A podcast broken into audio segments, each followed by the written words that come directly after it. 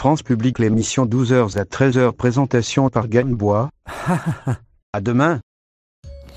Bonjour, tous sœurs, sœurs, compatriotes de bonne nouvelle. Cette émission-là est sponsorisée par Polo par nous. Et merci à nous, copains. Alors, prenez des pesos.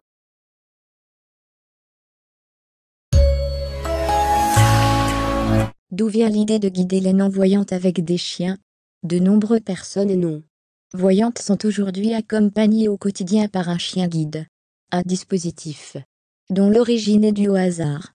En 1916, en pleine Première Guerre mondiale, le docteur allemand Gérard Stalling soignait, dans un hôpital militaire, les soldats ayant perdu la vue à cause des gaz toxiques utilisés sur les champs de bataille.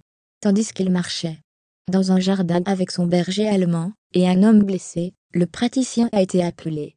Ailleurs, en urgence. Il a donc laissé le patient seul, avec son chien.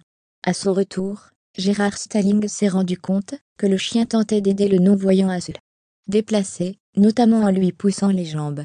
Le médecin s'est inspiré de cette idée pour créer, dans la foulée, la première école de chiens guides.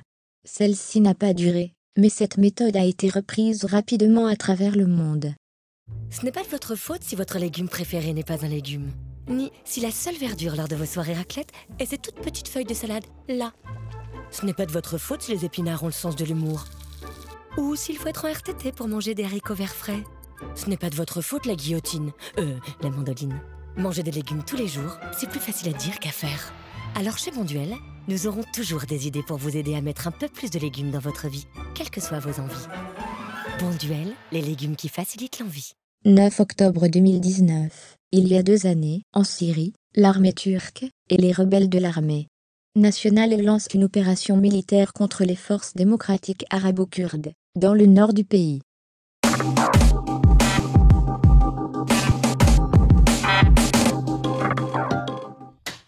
Vous avez une bonne condition physique et le sens de l'organisation. Vous êtes une personne précise, habile de ses mains et débrouillarde.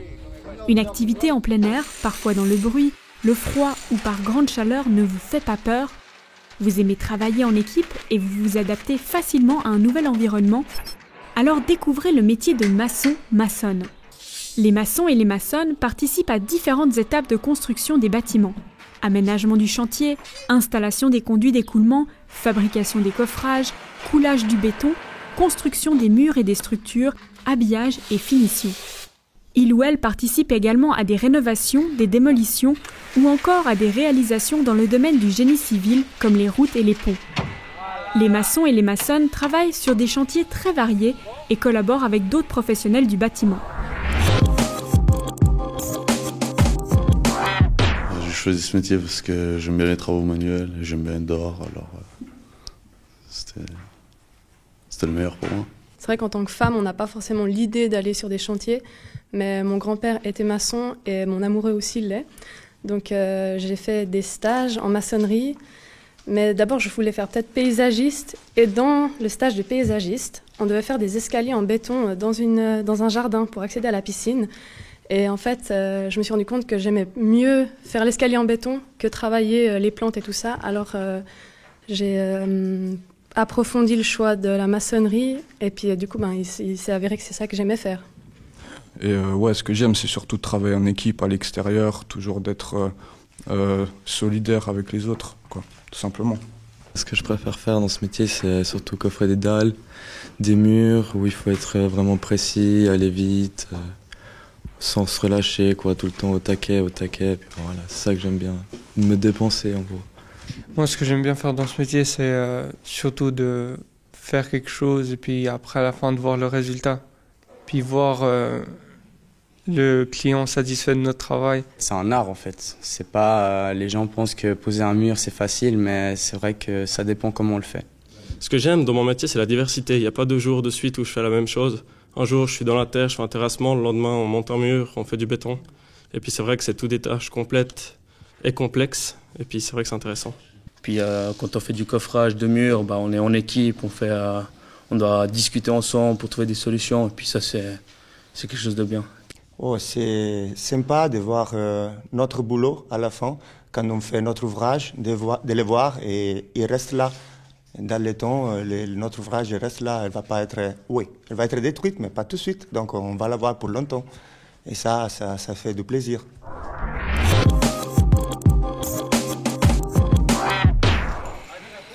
Alors l'entreprise dans laquelle je travaille, on est 250, répartis en trois départements, génie civil, voie ferrée et bâtiment. On est une septantaine dans le bâtiment, dont 35 maçons et deux apprentis. Les activités principales du maçon sont de faire tout ce qui est euh, le gros œuvre. C'est nous qui montons toutes les grosses structures, c'est nous qui faisons tous les murs, tout l'essentiel de, la construction est fait par, euh, par nous-mêmes. Dans le gros œuvre, on fait euh, les murs en béton, donc le coffrage à l'aide de grues, de différentes machines, mais énormément à la main aussi, c'est nous qui accrochons et qui clouons les, les matériaux ensemble. On fait bien sûr la maçonnerie avec les différentes briques. Vient par la suite le crépissage. Il vient aussi euh, l'échappe, de manière à pouvoir corriger les irrégularités du béton au sol et pouvoir faire la pose du carrelage ou du parquet. Mis à part les nouveaux bâtiments, bah, il y a tout ce qui est rénovation. On peut aller dans une vieille grange, dans une vieille maison, on va refaire des fenêtres, des portes, faire de la démolition à l'intérieur, enlever des cloisons en bois, remonter des cloisons en briques et adapter euh, des granges en habitation ou en appartement. Alors là, on va prendre ce béton ici présent pour l'introduire là-dedans, dans ce coffrage qu'on a effectué, afin de faire une nouvelle tablette de fenêtre. Sinon, on fait euh, du terrassement aussi, pour faire euh, les sous-sols. Dans le terrassement, on entend aussi tout ce qui est euh, canalisation. On va tirer les tubes pour l'eau, l'électricité, le téléphone, la fibre optique. Chez nous, on a une quinzaine de collaborateurs. C'est une entreprise familiale depuis quatre générations. Notre principal domaine d'activité, c'est la transformation, la construction de bâtiments neufs, villas d'architectes et autres. Un petit peu de travaux de génie civil et euh, des travaux de bricole, de travaux de deux à trois jours. Euh. Nos activités principales consistent à faire des coffrages. Donc c'est une technique à construire des parois afin de réaliser des ouvrages en béton armé. Donc euh, soit des parois verticales pour faire des murs, soit des planchers pour faire des dalles.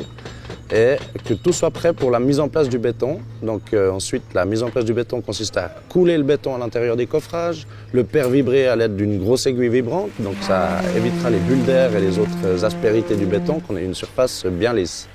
Autrement, la principale activité du maçon, c'est la construction de murs en briques, que ce soit de la brique terre cuite ou ciment en fonction des différentes exigences de, l'ingénieur civil. Tout ça se pose, les briques se posent avec euh, du mortier. Donc le mortier, c'est une pâte de sable et de ciment.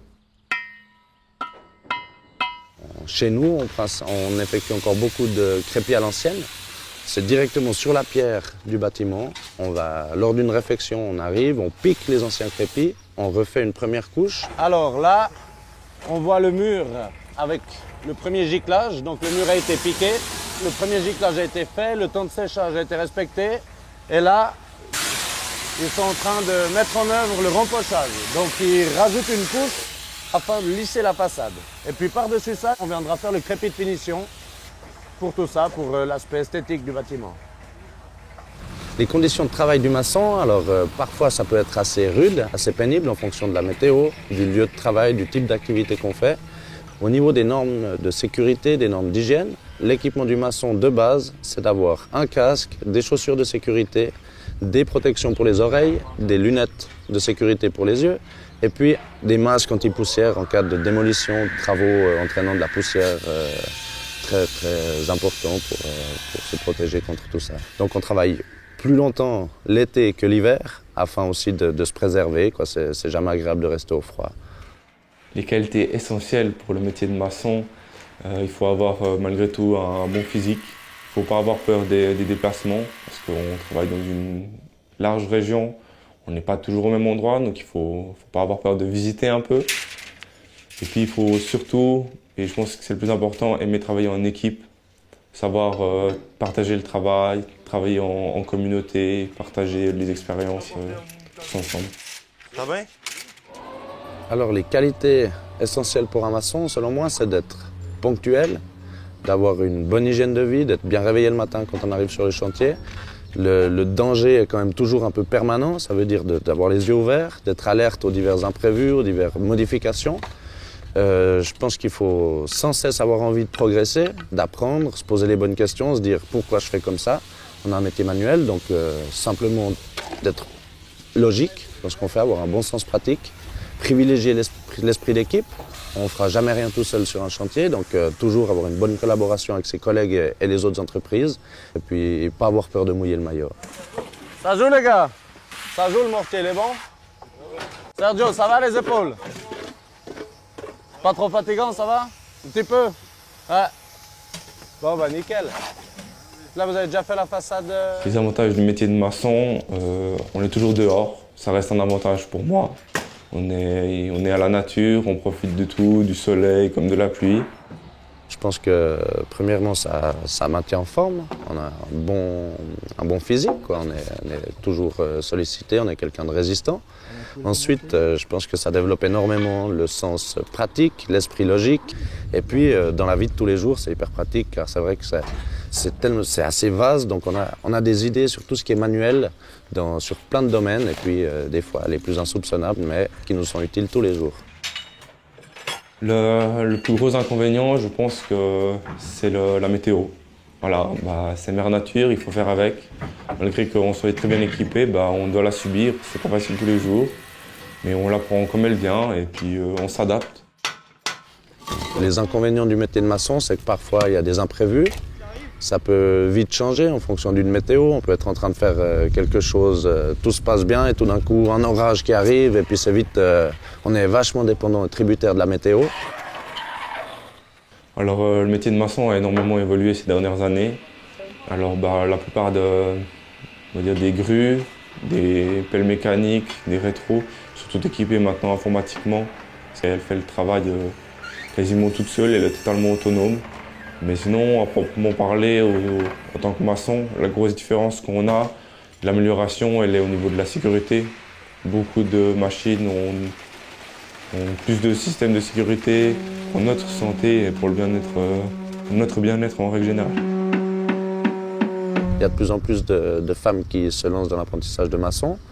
Euh, je pense qu'il y a tout à fait la place pour les femmes sur un chantier.